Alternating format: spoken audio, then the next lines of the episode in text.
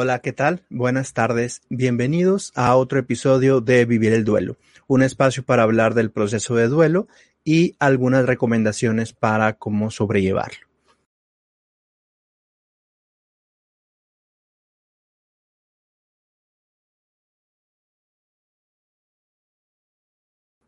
En esta ocasión quisiera hablar, y siguiendo los temas de, de las últimas semanas, hablar un poco de la alimentación y por qué es importante para, no solamente para, como saben, no solamente para mejorar el proceso de duelo, sino en general también para mejorar nuestra vida diaria, nuestra salud en general, y es uno de los hábitos que desgraciadamente descuidamos un poco más. Así que en esta ocasión, pues como saben, pues eh, vamos a hablar un poco de la alimentación y cuál es su implicación en el proceso de duelo. Y quisiera abordar este, a lo mejor, eh, hábito tan importante de dos maneras. La primera tiene que ver con la baja en el apetito y la segunda con el incremento del apetito o bien comer eh, inadecuadamente, que también se relaciona un poco con algunos procesos emocionales que son importantes tomar en cuenta. Antes que todo, si no estás suscrito, te recomiendo suscribirte a la página de Facebook o YouTube. Sí, eh, para que no te pierdas ninguna transmisión, que como sabes, cada semana realizamos una, una pequeña cápsula con información relevante. Quisiera comenzar hablando un poco de la primera parte. ¿Qué sucede cuando no existe apetito? Eh, es uno de los síntomas relevantes que nosotros evaluamos en general cuando cuando necesitamos hacer una evaluación general de la persona dentro del nivel de energía, la calidad de sueño, la cognición que tiene que ver con memoria, eh, pensamiento y otros, otros, otros muchos factores. El apetito es uno de esos síntomas físicos que tenemos que tomar en cuenta siempre, siempre, porque es uno de esos datos que generalmente se ve alterado en cualquier circunstancia. Por ejemplo, en trastornos depresivos o trastornos de ansiedad, el apetito siempre se ve de alguna forma distorsionado. Y la primera forma que eh, es habitual es precisamente la pérdida de apetito.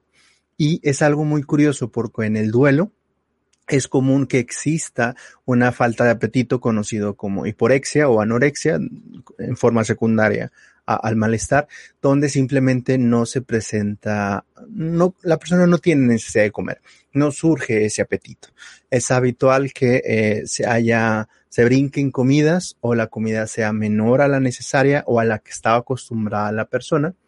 O también, aunque se, alimente, que no se alimente en forma adecuada. Es como, algunas personas lo describen por comer por comer.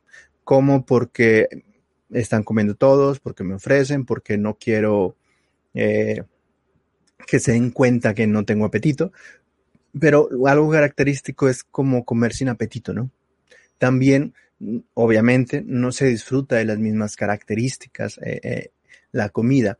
En el duelo, si bien este es un proceso temporal que se espera que suceda los primeros días, quizá las primeras semanas, no se espera que dure tanto tiempo, porque cuando esto se presenta eh, por mucho tiempo, digamos semanas, incluso algunas personas pueden presentar un, este síntoma un par de meses, se empieza a afectar y empieza a tener otras consecuencias para lo físico.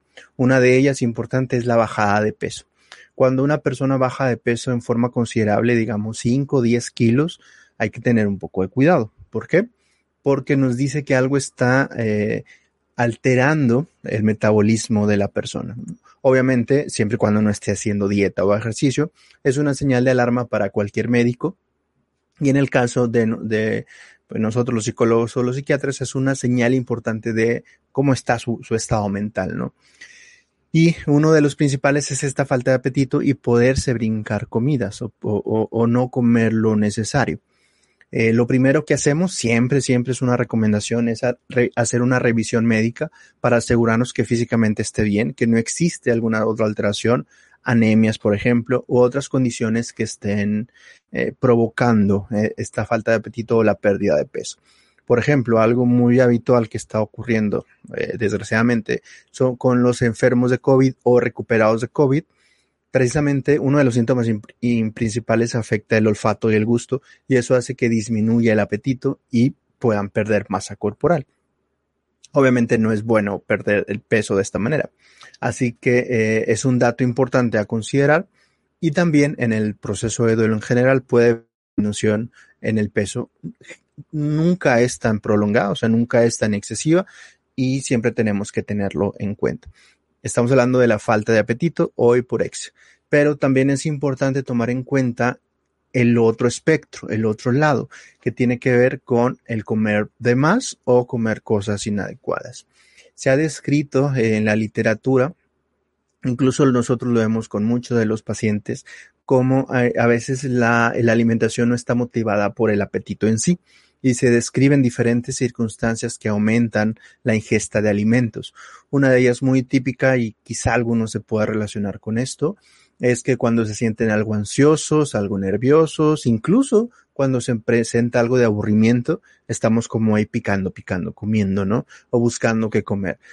Siempre es importante detectar si estamos alimentándonos más en realidad porque tenemos apetito o simplemente porque hay otras circunstancias. Eh, a veces incluso el aumento en el peso y el aumento del apetito puede ser una señal que está sucediendo algo en el sentido emocional. Nuevamente, siempre se recomienda una evaluación médica para asegurarnos que físicamente todo está bien. Existen algunas cuestiones hormonales eh, o endocrinas como enfermedades de tiroides o enfermedades relacionadas con el azúcar y la glicemia que puede presentar estas alteraciones en el apetito. Obviamente nosotros lo enfocamos desde el área de salud mental. Y una vez descartados esos puntos, hay que valorar la, qué es lo que está ocurriendo en la persona. Habitualmente no es común que solamente exista una alteración, no es, no es común que solo exista falta de apetito, o aumento de apetito, habitualmente se relaciona con muchos otros factores, como lo he mencionado en las semanas anteriores, sobre todo alteraciones en el sueño, alteraciones en la energía y evidentemente alteraciones emocionales, ¿no? Como sentirse triste, sentirse ansioso o irritable, que es otro de los puntos que a veces se nos va un poquito de lado, de que la persona no la vemos triste, la vemos más enojada o más intolerante. Bueno, eso es un dato a lo mejor eh, de una depresión enmascarada o un trastorno de ansiedad enmascarado. O incluso en el duelo también es habitual que exista un vaivén de estas emociones. Pero regresando a lo que es la alimentación en el proceso de duelo, es interesante porque existen algunos estudios eh, recientes y que se han investigado en las últimas décadas que relacionan cómo el estado afectivo, por ejemplo, personas con síntomas depresivos o síntomas de ansiedad, tienden a comer de forma poco nutritiva. Aumenta el consumo a lo mejor de, grasas o, el, consumo de carbohidratos o el consumo de alimentos chatarra. Eh, puede ser y algunas, eh, digamos, justificaciones para esto es que la persona necesita, tiene una necesidad innata de placer y esto lo consigue a través de la alimentación. Es que como chocolates porque necesito algo dulce o, necesito recompensarme por algo. O también el cuerpo detecta como esta baja de energía o problemas para dormir como eh, una necesidad de energía. Por lo tanto, demanda comer más y para obtener más energía y habitualmente lo que tiene más energía o calorías, pues es la comida chatarra, ¿no? ¿Qué podemos hacer al respecto? Una de las recomendaciones más importantes, más allá de saber que la falta de apetito o el aumento de apetito eh, está presente en procesos como el duelo, la tristeza o la ansiedad, es saber cómo podemos combatir o enfrentar este tipo de situaciones. Y una de las recomendaciones principales, bueno, si es necesario, evidentemente un tratamiento, ya sea terapia o ir con el psiquiatra, o valorar si existe alguna otra comorbilidad una de las recomendaciones para poder eh, mejorar la alimentación es eh, valorar conscientemente cómo estamos. Ya que voy eh, y voy a tratar de explicar en forma resumida. Muchas veces no detectamos las señales de nuestro cuerpo, ya sea incluso apetito y o exceso de alimentación simplemente porque lo hacemos muy rápido, porque lo hacemos pensando en otro tipo de cosas, simplemente no pensamos o que estamos en el momento. Es algo muy estudiado cuando eh, se estudia meditación o mindfulness, que quizá hable un poquito de ello más adelante, como muchas cosas eh, las hacemos en forma automática y la alimentación es una de ellas. Desgraciadamente nos hemos acostumbrado a comer de cierta manera que eh, tenemos que reacomodar o reeducar a nuestro organismo para detectar esas señales. ¿sí? Una de las más importantes es detectar el por qué estamos haciendo algo. Por ejemplo, eh, quiero comer esto, pero es en realidad porque tengo apetito, porque tengo antojo, porque no tengo nada que hacer, porque me quiero premiar por algo. Una señal importante es que detectemos cuáles son las señales físicas de nuestro apetito, porque quizá no es las mismas señales que el otro. A lo mejor a una persona se siente algo mareada o, empieza a sudar porque se le baja el azúcar.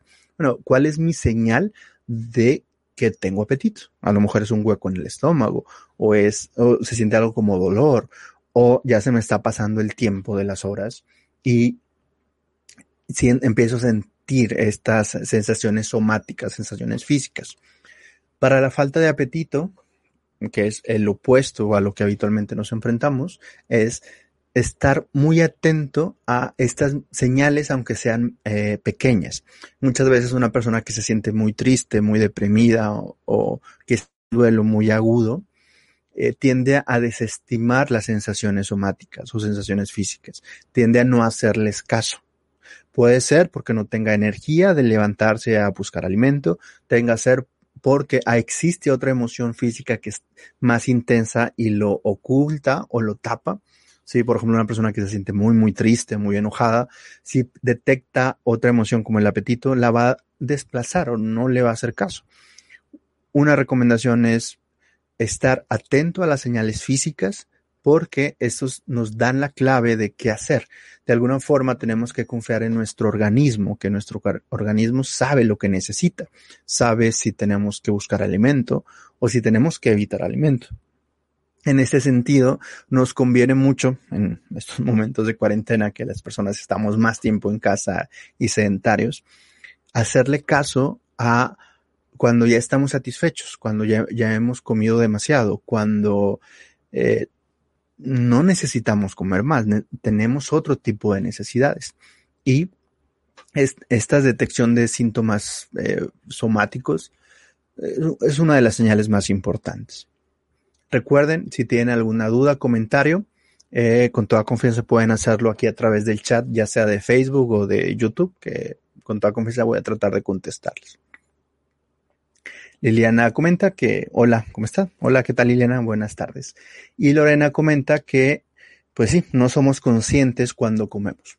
Y uno de los entrenamientos importantes cuando empezamos a meditar o, empezamos a practicar algún tipo de, técnica de relajación, tiene que ver con esto, el hacernos conscientes, ¿sí? Como les comento más adelante, quisiera hablar un poquito más de, de algunas técnicas de meditación pero quisiera enlazar este tema de alimentación con los de las últimas semanas.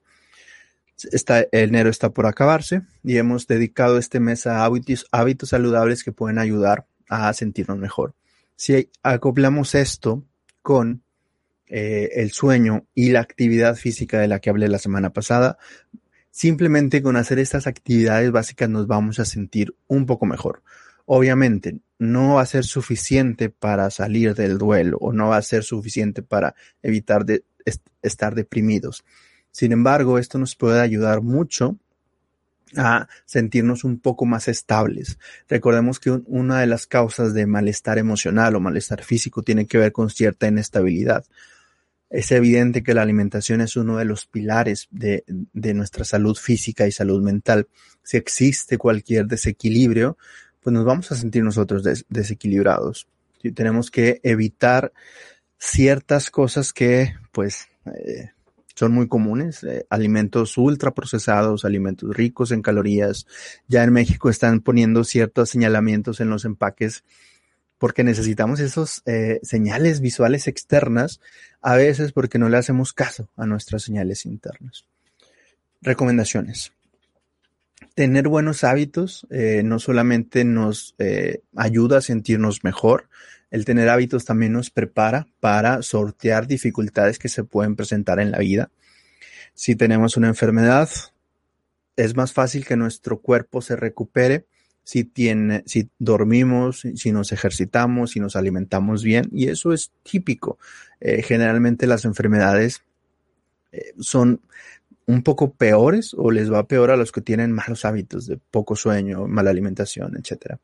Y yo creo que eso también aplica para el estado emocional. Una persona que tenga un estilo de vida equilibrado no significa que no va a sentir malestar o que no se va a sentir triste. Obviamente lo vamos a sentir, pero quizá una persona que tenga estos hábitos saludables está más prevenido para mejorar también su, equilibrio mental y evitar complicaciones importantes. Hay muchos estudios, como he recalcado, de cómo estas eh, situaciones básicas como el dormir bien, el ejercicio, puede prevenir eventos eh, importantes, algunas enfermedades psiquiátricas. Incluso eh, algo importante es que puede alargar nuestra, nuestra vida, podemos empezar a vivir más. Nuestros niveles de estrés suelen ser un poco menores eh, con estos hábitos y también tendemos a enfermar menos. Eh, ese es el objetivo quizá de, de, estas prácticas, que no es sencillo, no es fácil, no son hábitos que se cambien de la noche a la mañana, como hablaba un poquito en el primer capítulo del año hablando de los propósitos. Si lo hacemos poco a poco, paulatinamente, eh, podemos lograr cambios increíbles en nuestro cuerpo. Obviamente eh, no es de la noche al mañana, pero a, través del tiempo, incluso en unos, en unos dos o tres años, podemos cambiar mucho nuestro organismo y también nuestra salud física y mental. Con esto quisiera terminar esta pequeña cápsula del día de hoy y te espero también para la próxima semana, que yo creo que es un buen momento para empezar a hablar de la meditación o mindfulness, que es una de las medidas eh, más útiles para tratar eh, estos desajustes emocionales. Muchas gracias por acompañarme el día de hoy y te espero la semana próxima, como les comento, para hablar un poquito de la meditación durante el duelo. Muchas gracias y nos veremos la próxima semana. Hasta luego.